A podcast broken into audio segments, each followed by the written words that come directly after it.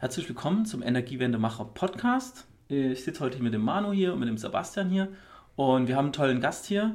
Äh, das ist der Daniel von Verwegner und Trefflich und er will uns heute mal was erzählen, was Amnidextrie ist.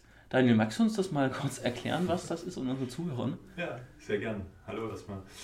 Ähm, ja, unter Ambidextrie versteht man letztlich eine Beidhändigkeit, also bei Menschen. Und eigentlich ist das eine Superpower. Ja, wenn man irgendwie äh, mit beiden Händen gleichwertig agieren kann. In äh, Organisationen wird es meistens eher negativ aufgefasst, weil es um eine Gleichzeitigkeit von verschiedenen Entwicklungsgeschwindigkeiten geht oder um eine Gleichzeitigkeit von zwei Unternehmenskulturen. Man hat immer so eine alte Welt, wo all das gilt und äh, alle Prozesse oder Haltungen und Werte gelten, die halt in den letzten 10, 15 Jahren gegolten haben und damals auch erfolgreich waren. Man hat so eine neue Welt, ähm, ja, wo alle möglichen neuen Management- und Innovationsmethoden vielleicht gerade angesagt sind und wo Leute irgendwie alles verändern wollen und den Haufen werfen und Lean und Design und äh, so weiter ähm, einsetzen.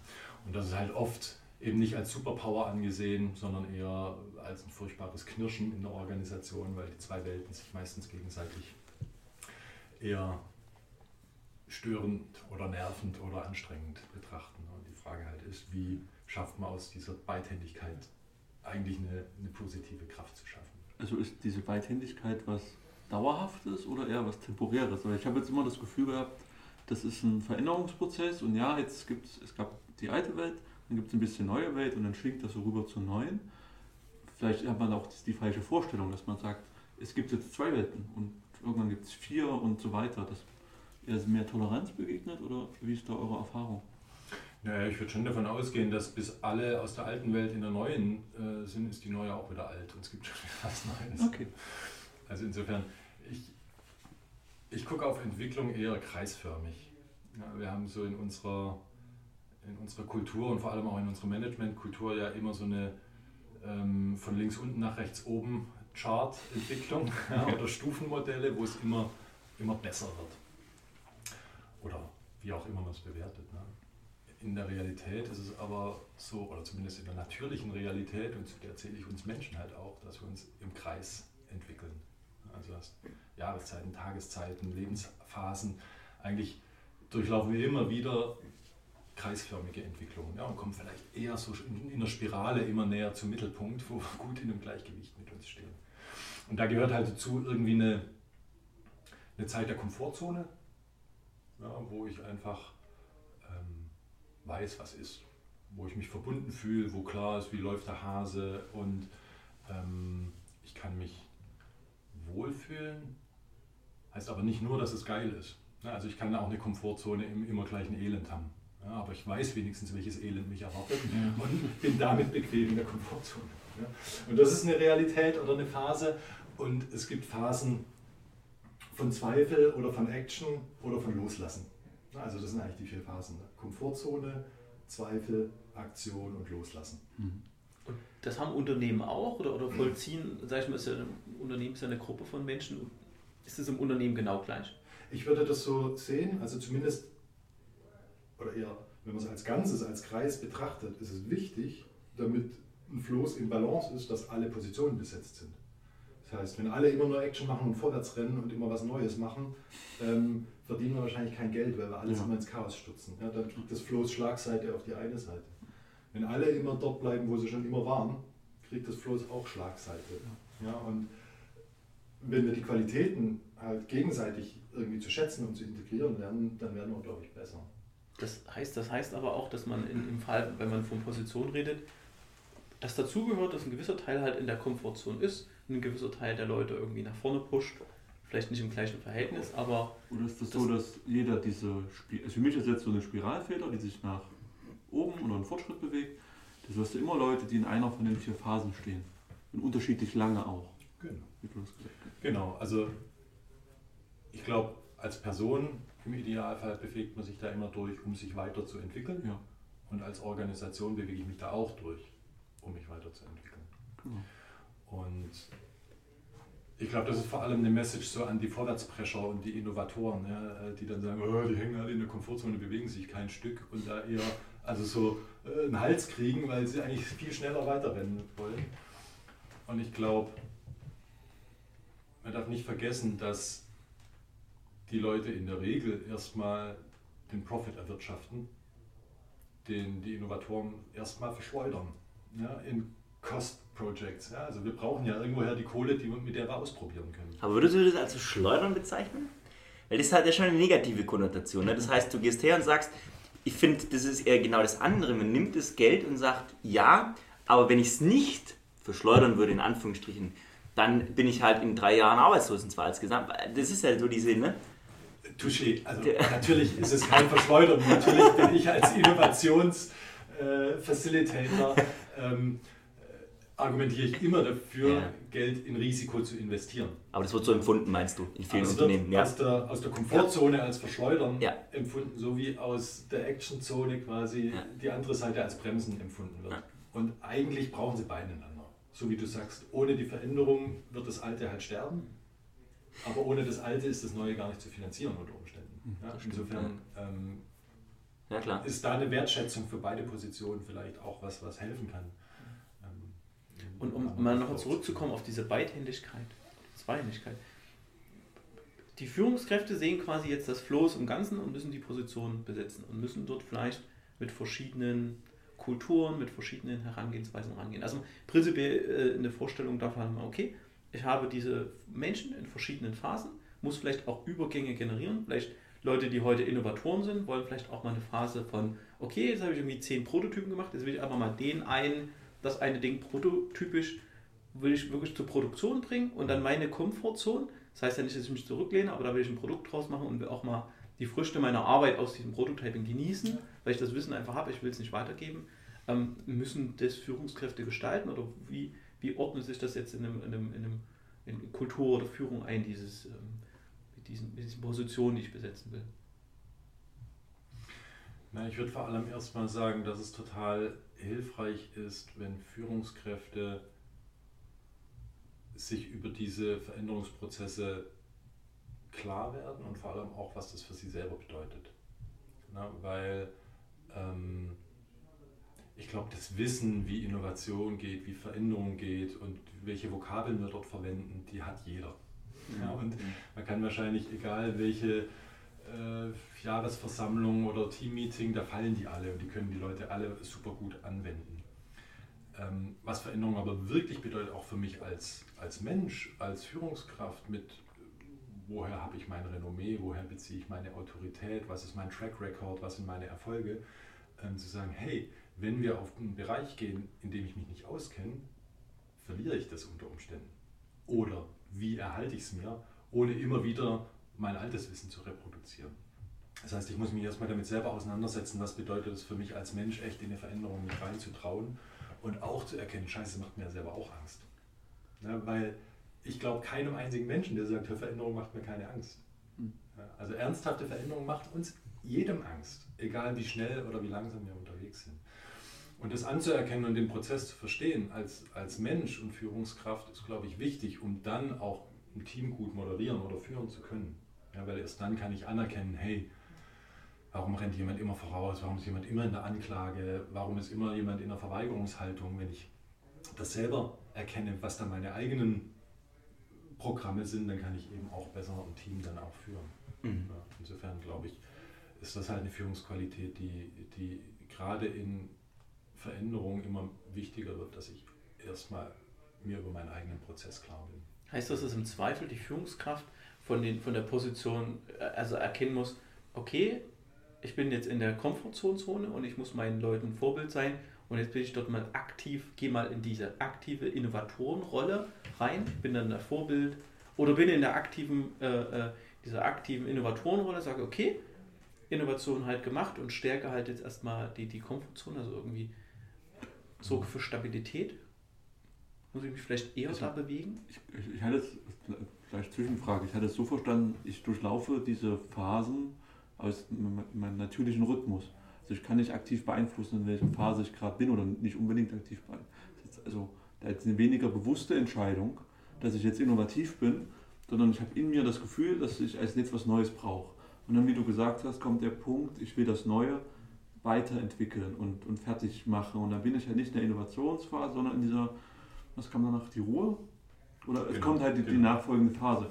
Also ich glaube, ich bin jetzt nicht so tief damit beschäftigt, aber mein Gefühl ist eher, es ist keine bewusste Entscheidung, wo ich bin. Und ich kann auch die Menschen nicht bewusst auf, dieses, auf diese Position im Floß setzen, sondern ich muss wissen, es ist das Floß und die Leute verteilen sich nach ihrem eigenen Rhythmus. Und der eine geht den Kreis in einem Jahr, der nächste in einer Woche und der nächste braucht zehn Jahre. Das heißt, du hast so eine Kreisbahn, wo du verschiedene Geschwindigkeiten drauf hast von den Menschen. Das heißt, es bewegt sich ständig. Aber wenn jetzt, wenn jetzt super viele auf einer Seite, wenn die unterschiedlich langsam laufen, wenn jetzt super viele auf einer Seite sind, ne, dann hast du ja genau das Ding, dass das Floß dann kippt. Ne? Das heißt, du musst dann ja schon irgendwie forcieren. Oder Ja gut, du kannst es ja, du kannst es ja nicht forcieren. Ich kann ja früh nicht zum Stefan gehen. Heute musst du innovativ sein. Du warst Ja, mir gestern viel zu ruhig in den letzten vier Wochen. Mach mal was Neues. Hier, guck mal aus dem, Fe- geh mal aus dem, spring aus dem Fenster und überleg dir was Neues. Also sitzt im Erdgeschoss. Ja, er sitzt im Erdgeschoss. Und jetzt sei mal kreativ. Ne? Das geht ja nicht. Gut, aber du, Du brauchst dann im Grunde, du brauchst dann, ja genau, du brauchst dann im Grunde die Anzahl der Leute, die jetzt auf der anderen Floßseite stehen, die musst du dann halt erhöhen. Aber wenn du, Das keine neuen, wenn du keine neuen Leute kriegst, du hast ja, das, du hast ja Hm. dieses endliche Set an Leuten, die sind da, du musst deinen Wirtschaftsplan aufbauen. Wir wissen, in den nächsten drei Jahren haben wir 700 Leute oder was weiß ich. Und die stehen irgendwo auf dem Floß. Hm. So, und Ja, aber du willst ja auch nicht, dass es untergeht. Das ist ja genau, der Punkt. Genau, wie macht man das? Also, das war äh, total schön, Sebastian, wie du, wie du es beschrieben hast. Und ähm, ich glaube, das trifft, trifft ziemlich gut. Also ich kann es nicht notwendigerweise forcieren. Ja, ich kann nicht sagen, sei innovativ oder ich kann auch nicht sagen, lass los. Ja, also das ist ja so ein, äh, gerade für Manager, ja, Manager sind immer voll im Aktionsmodus, in kleinen Kästchen der Tag durchgeplant. Ja, und alle sehen sich irgendwie mal nach ein bisschen Luft. Ich komme ja gar nicht mehr dazu, kreativ zu denken. Ja? Aber loslassen geht halt nicht einfach, weil ich mich dafür entscheide. Ja, und sage, ach, ich bin jetzt mal nicht mehr gestresst. so, also auch das ist ja ein, ein Entwicklungsprozess. Und ähm, gleichzeitig glaube ich, natürlich kann ich als Führungskraft schon was dafür tun. Ich kann nämlich ähm, ein Klima schaffen, eine Kultur oder ein Umfeld, das den natürlichen Entwicklungsdrang von Menschen befördert. Und ich glaube, das ist äh, was Grundlegendes, ähm, also wovon ich im Menschenbild ausgehe, dass im Grunde jeder Mensch den Wunsch hat, sich zu entwickeln. Also wir können gar nicht anders, weil wir altern. Ja. Ja, also jetzt mal ganz Ja. basal als Mensch, wir altern, irgendwann werden wir sterben. Das heißt, wir laufen ohnehin in eine Veränderung. Und was wir in der Regel nur tun, ist, wir verhindern, das anzuerkennen. Wir wollen nicht alt werden, wir wollen nicht irgendwas anderes. Ja, also wir, wir ziehen eigentlich, oder wir stecken einen Stock in unsere Entwicklung aus Angst, weil nicht klar ist, was, was bedeutet das für mich, alt zu werden, nicht mehr mitzukommen oder was auch immer, innovativ zu werden. Ja? Weil ich immer ein Stück weit eben wieder in der Angst bin. Veränderung macht Angst, weil halt noch nicht wirklich klar ist, was sich dort zeigen wird. Und deswegen halten wir lieber an unserem alten Selbstbild fest und an unseren alten Meriten und an den alten Überzeugungen, die wir halt vor fünf Jahren schon immer propagiert haben ja, und halten uns eigentlich immer so an der Vergangenheit fest. Und der Witz ist, dass wir unsere, unsere Welt gar nicht anders sehen können. Also wir, wir gucken auf die Welt, wir, wir filtern also wir gucken bewusst ein Promille unserer Sinneswahrnehmung an. Ja. Und welches Promille das ist, ist von unserer Erfahrung geprägt. Ja, das heißt, wir betrachten die Welt vor uns immer durch unsere alte Erfahrung. Das heißt, wir reproduzieren eigentlich immer das, was wir schon wussten. Ja, und das also kennt ja jeder, auch von sich selber. Ne? Wie oft sagt man, ja, ich sag ja immer.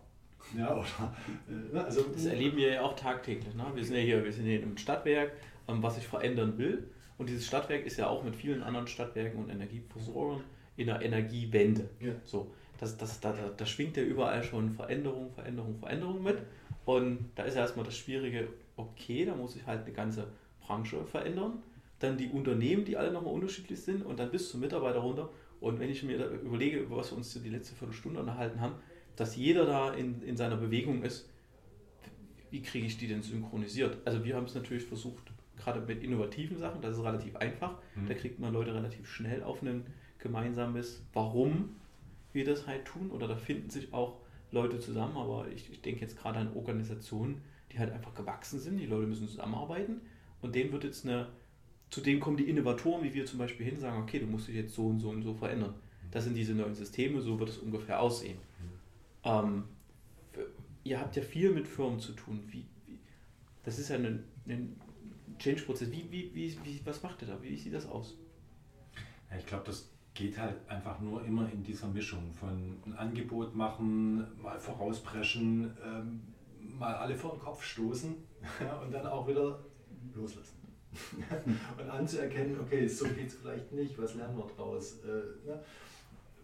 Ich glaube, das geht nicht anders außer in Trial and Error und ich glaube auch nicht an einen Masterplan, sondern du kannst eigentlich eher nur die Aufmerksamkeit für diese Veränderung erhöhen, indem du halt so, so Innovationsteams hast, wie euch vielleicht, und äh, Führungskräfte, die sich über diese Prozesse bewusst werden und einfach an sich da selber arbeiten, um dann ihrem Team den Raum zu geben, in Veränderungen zu gehen. Und das ist immer nur ein Aushandeln, Probieren und wieder neu machen. Ich glaube, so eine Tradition mit so vielen Mitarbeitern wie jetzt bei euch, die, die kannst du halt nicht per Beschluss verändern. Aber was ich interessant fand, du hast vorhin nämlich gesagt, man sieht immer nur seine ähm, Zukunft durch seine geprägte Vergangenheit. Ne? Dann ist es ja eigentlich, wenn ich das Angebot, von dem du gerade sprichst, ähm, äh, eigentlich sollte ich ja dann super vielen Mitarbeitern das Angebot machen und sagen, hier, fahrt mal alle zusammen oder fahrt öfter mal nach Berlin, umgebt euch mit irgendwelchen crazy Leuten, ne? die, weil die haben ja eine andere geprägte Wahrnehmung. Und je mehr ich in meiner im heute hier und jetzt aufnehme, je mehr ich quasi verstehe, wie andere Menschen auf Dinge schauen, desto mehr wird das ja zu meiner eigenen Vergangenheit, wenn man so will, ja, zu meiner eigenen Retrospektive, aus der ich dann wieder die Welt betrachte. Ne?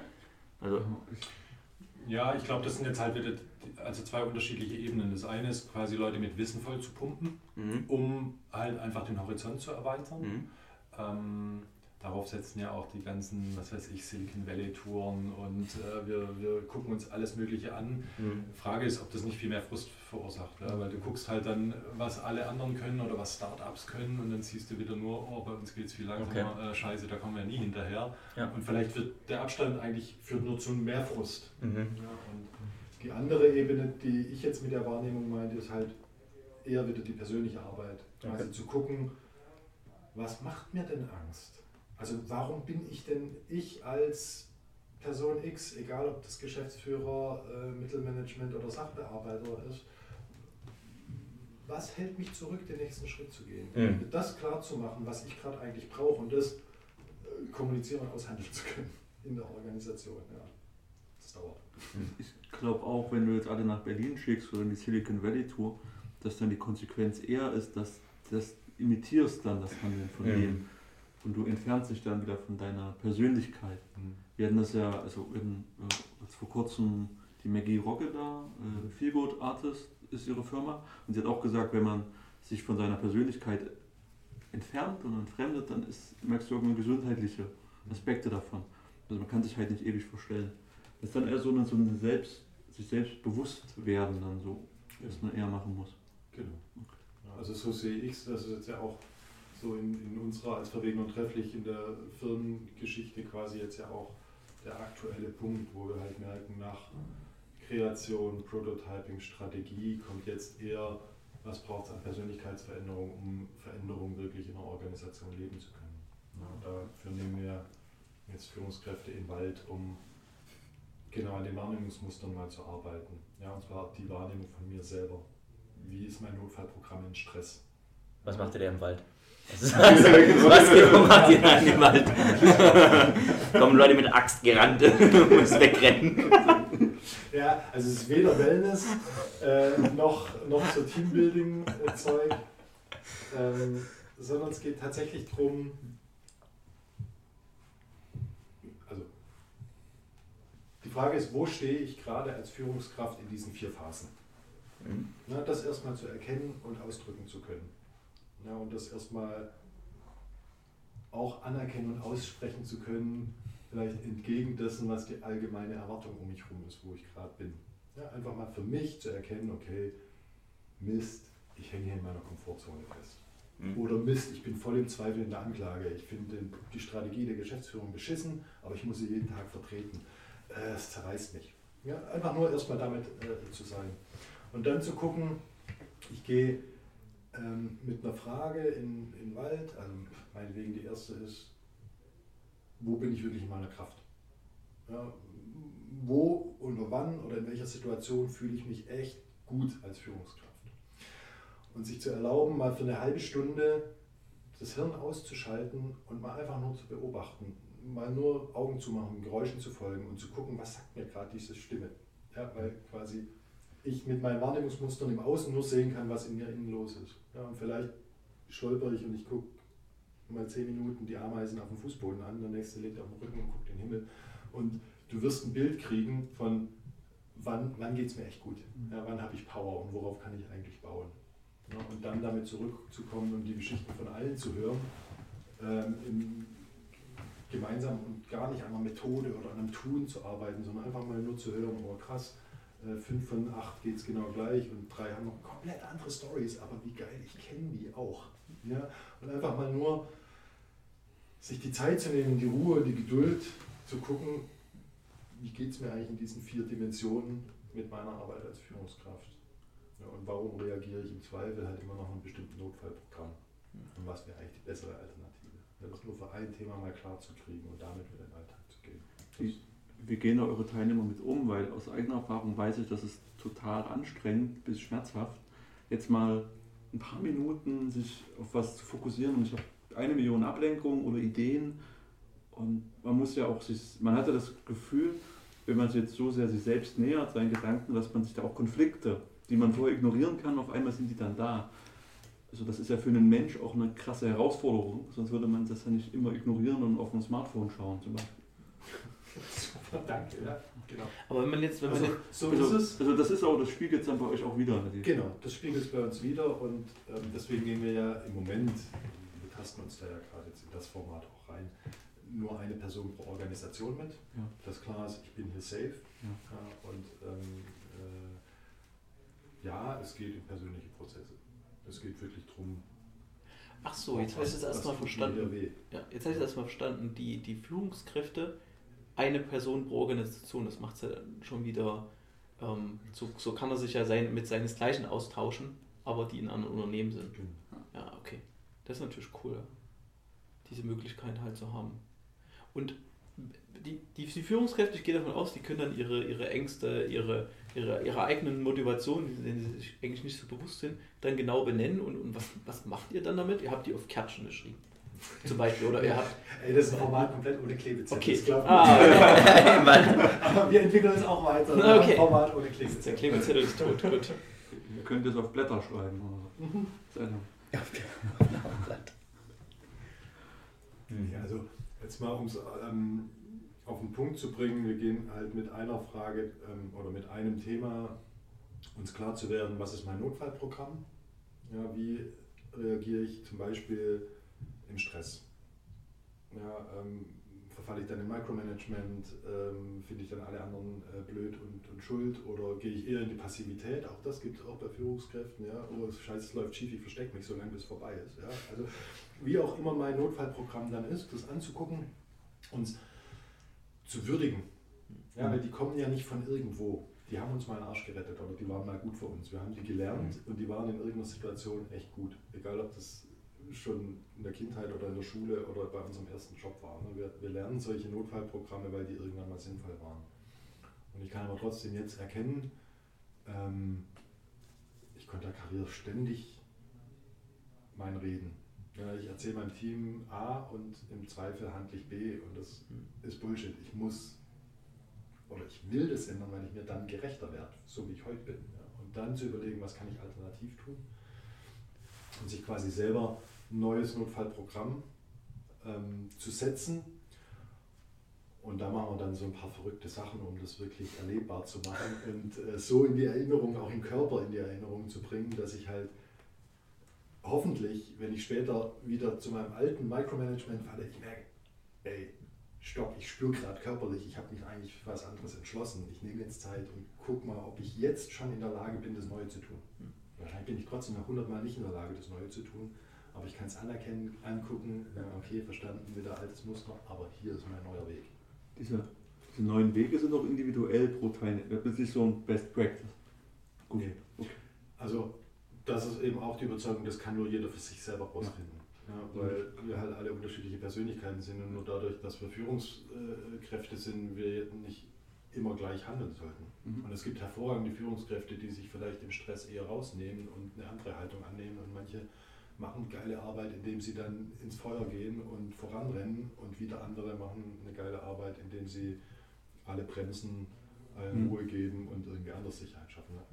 Also das, das auch muss individuell passen. Genau. Genauso wie das auch dieses Würdigen dann, was du dich selber dann würdigen sagen. Genau. So mache ich das richtig und äh, am besten dann für andere und andere machen es halt anders. Genau. Das ist doch schon mal eine interessante Erkenntnis, dass man überhaupt seinen Notfall, wenn man sein Notfallprogramm, sage ich jetzt mal, kennt, dass man das reparieren kann mhm. und, dann, und dann im Zweifel halt, äh, das, das ruft das Gehirn ja automatisch ab, das kann ich ja nicht steuern. Ich weiß ja nicht, ob reparieren glücklich ist, oder? Weil es ist ja, es ist schon, er hat ja den Arsch gerettet und Bewusst anpassen. So, ich würde würd das gerne weiterentwickeln und dann. Es wird mir nicht mehr gerecht. Ich glaube, das ist, das ist äh, eine passende Formulierung. Ja, weil in der Regel leiden wir ja, also einen Veränderungsantrieb gibt es nur, wenn wir unter irgendwas leiden oder irgendwas Neues. Möchten. Ne? Und in der Regel merken wir, das ist ja egal, ob das in der Arbeit oder in der Beziehung oder in unseren Freundschaften sind, hey Scheiße, jetzt bin ich wieder in die Scheiße getappt ja, weil ich wieder so und so reagiert habe. Ja. Und wenn ich sage, das ist nicht mehr angemessen für der, der ich eigentlich bin, dann kann ich auch den Entschluss treffen, das in Zukunft anders zu machen. Ja. Aber da brauche ich ja dann auch im Unternehmen, wenn ich das jetzt, wir reden ja immer nur von einer Führung oder jetzt aktuell von einer Führungskraft. Das heißt, es ist dann schon so, wenn du, wenn du dann in ein Unternehmen gehst, da sind jetzt weiß ich, 15 Führungskräfte, ne? dann ist es ja für den Einzelnen ein super langwieriger und vielleicht auch schmerzhafter Prozess, aber auch, ich brauche ja auch innerhalb des Unternehmens dann irgendwie eine kritische Masse zu sagen, okay, Führungskräfte selber kennen sich jetzt vielleicht, ja, nach einer gewissen Zeit und können das dann auch so glaubwürdig transportieren und sagen, hier, ähm, ja, weil wenn jetzt, sag mal, wenn, wenn das dann immer nur so eine Insel oder eine Klave bleibt, zwischen ganz vielen, die in ihre Standard-Notfallprogramme abfallen wieder, ne, dann ja. Klar, also äh, ich beanspruche da jetzt ja auch nicht äh, das passende Pro, äh, Programm für äh, nee. Handwerk eurer Größe zu haben. Wir tasten uns da mit dem Weg jetzt gerade rein, aber im Grunde machen zumindest äh, gute Coaches, die jetzt nicht nur auf Business-Optimierung aus sind, ja auch nichts anderes. Ich finde es super. Also ich finde es super wertvoll, aber es ist halt, ja, es ist also meine Essenz daraus ist es halt tatsächlich, weil es wertvoll ist, dauert es halt, halt seine Zeit. Ne? Punkt. Genau, und das, das wird auch jeder erfahrene Coach dir sagen. Also ein, ein Veränderungsprozess braucht bis zu 1000 Wiederholungen.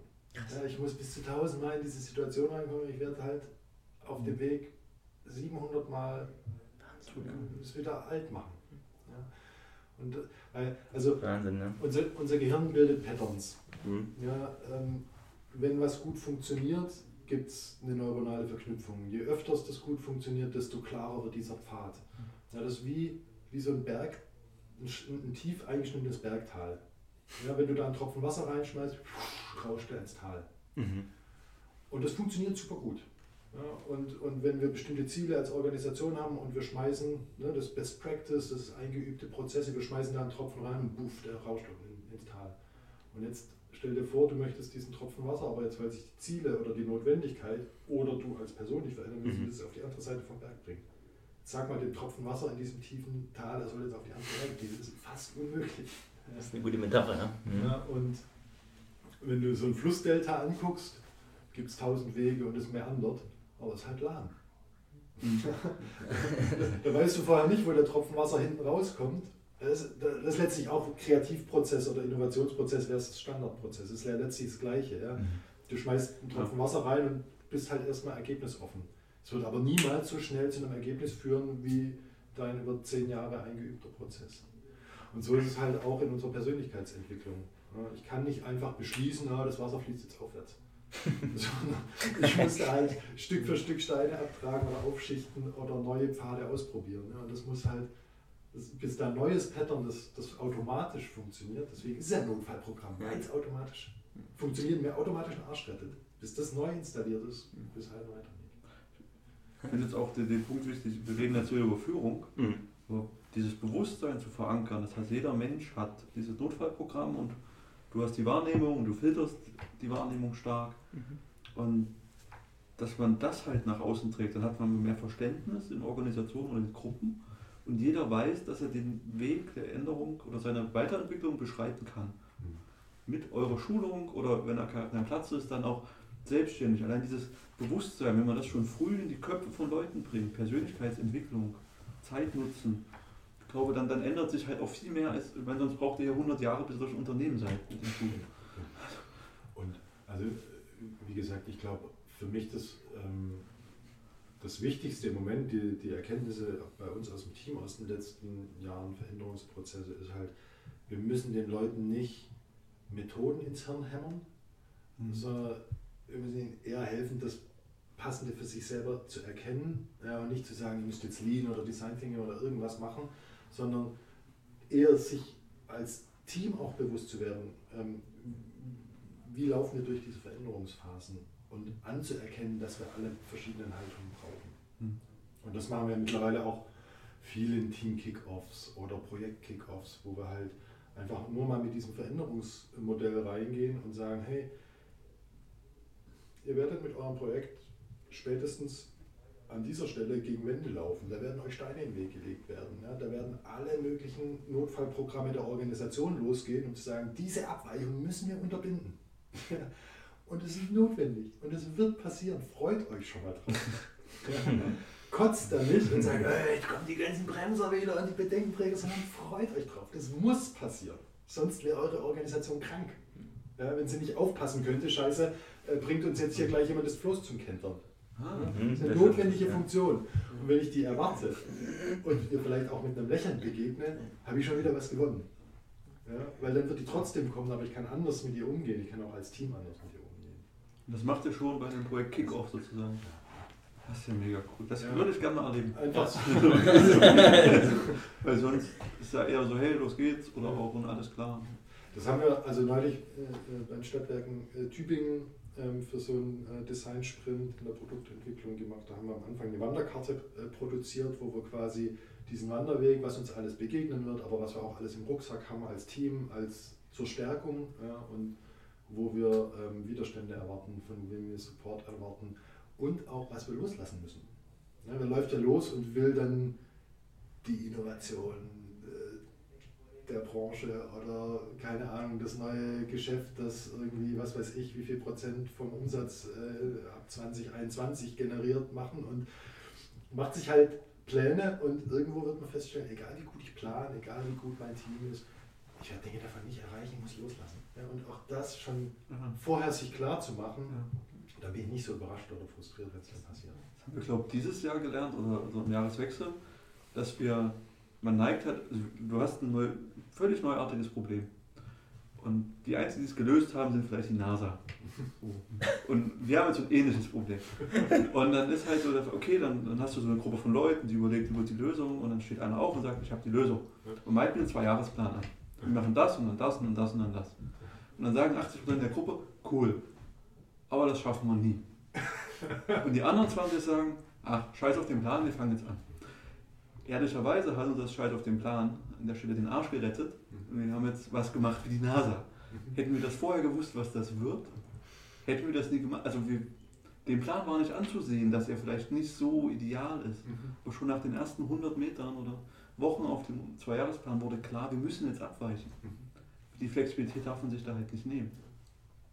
Und das war unser großes, also wo ich ganz, ganz viel gelernt habe und dann auch die Kollegen dann zu schätzen weiß. Mhm. Die, die den Plan machen, mhm. die, die den Plan auch folgen würden. Mhm. Und dann diese Chaoten, die halt dann das Neue machen, was man dann in den Plan gehen und dann geht es aber auch 100 Jahre. Ja. Weil das, was wir jetzt machen würden, das hält vielleicht zwei Wochen, ja. bis es einer ganz, also einer perfekt aufbaut. Und das ist halt auch wieder, also total schönes Beispiel und das ist halt das Zeichen auch wieder, wenn ich gucke, ich laufe einfach zehnmal durch diesen Kreis bevor das irgendwo ins operative Geschäft übergeht, dann ist das ja auch genau das, was du jetzt gerade beschreibst. Ne? Wir brauchen beide, wir brauchen alle Qualitäten und ne? in der ersten Runde verlieren die einen, in der zweiten verlieren die anderen und in der dritten gewinnen wir zusammen. Ja. Aber wie, wie kann man denn den Kreis beschleunigen? Oder ist es denn ratsam, den Kreis zu beschleunigen? Wozu es denn ratsam, den zu beschleunigen? Das Rad des Lebens drehen. Ja, ja, das ist, ist halt im Prinzip Aber eine Frage. Ne? Also manche Manager versuchen ja. Ist es dann Das nicht sogar so, dass du ja, du dann vielleicht, wenn du Pech hast, alle beschleunigst? Ja, ja, klar. Das ich heißt, glaube, die schnellen werden noch schneller und die langsamen, also du hast ja immer noch, relativ gesehen ist ja immer noch der Unterschied da zwischen den Individuen. Also wenn du jetzt schneller, wenn du im Zug bist, merkst du ja nicht, wie schnell der Zug quasi fährt. Also wenn du da drin noch rennst, ist ja, also die, die Abstände zwischen den Leuten verkürzt sich ja nicht. Du bewegst ja das ganze System schneller. Und du bist ja immer noch in dem Wahnsinn und merkst es halt nicht, dass du schneller bist. Aber die Frage ist insofern, verstehe ich, aber die Frage ist ja insofern berechtigt, als dass viele Manager wahrscheinlich genau das wollen würden. Die sagen so, ich will dieses Rad jetzt schneller drehen. Ne? Ich will, dass die Phasen übergängig schneller sind. In jedem Einzelnen. Ich weiß, du bist jetzt in der jeweils Komfortzone-Phase, du sollst jetzt aber vorausrennen. Ich als Manager will das forcieren. Ne? Das ist ja ein legitimer Gedanke in vielen Organisationen. Also ein nicht legitimer, aber ein bestehender Gedanke in vielen Oder Organisationen. du willst eine Veränderung implementieren. Wie zum Beispiel, ich will meine Organisation agil machen und gebe mir im Jahr eine komplette Linienstruktur durch 70 Scrum-Teams abzulösen, wie es vielleicht Spotify oder so hat. Ist ja erstmal, ist ja völlig klar, Spotify haben es auch geschafft. Best Practices gibt's. Spotify hat drei Jahre gebraucht, aber wir brauchen ja nicht so lange, ist ja alles schon fertig, man muss das ja nur so machen. Man muss das, ne, die Leute müssen sich einfach schneller verändern. Ne? Genau, das Da gibt es ein Buch an alle und dann das wird ab morgen so gemacht und äh, die, der Wunsch ist aber im Manager dann schon da oder auch diese Vorstellung. Ja, natürlich. Live so gehört. Also deshalb die Frage, ist es denn sinnvoll, es beschleunigen zu wollen? Zu können, zu wollen. Naja, zu wollen, also ähm, mein Lehrer sagt immer, äh, äh, wenn du Gott zum Lachen bringen willst, dann erzähl ihm von deinem Plan. Ja? ähm. Was du willst, ist das eine. Ja? Ich glaube, also jetzt gerade als Führungskraft geht es darum, halt zu gucken, wo ist das Optimum, was mein Team kann, um nachhaltig das zu können. Ja, natürlich kann ich irgendwie die Schrauben andrehen oder die Peitsche auspacken und ich schaffe es einen Monat oder ein Jahr, aber danach kündigen die ersten Leute oder manche werden krank oder gehen in Burnout. Dann, also, was ist dann der Preis von ich habe es forciert? Ja. Weiß ich nicht. Ja? Und ich glaube, dafür halt ein gutes Auge zu haben und echt das Team im Blick zu haben und zu Mhm. gucken, was ist die Geschwindigkeit, die mein Team gerade noch nachhaltig kann. Das ist, glaube ich, die Kunst für gute Führung. Das fand ich war ein sehr schönes Schlusswort. Ich bedanke mich, dass. Ja, leider, wir sind schon, sind schon, sind schon am Ende. Ähm, vielen Dank, dass du bei uns warst. Ja, sehr gerne. Danke. Und ähm, werden wir bestimmt irgendwann nochmal vertiefen. Wenn ihr weiter seid, wenn wir hier weiter sind, ähm, so eine Kulturthemen sind immer wahnsinnig spannend. Sehr Danke. Gerne. Vielen Dank an die Einladung. Danke euch.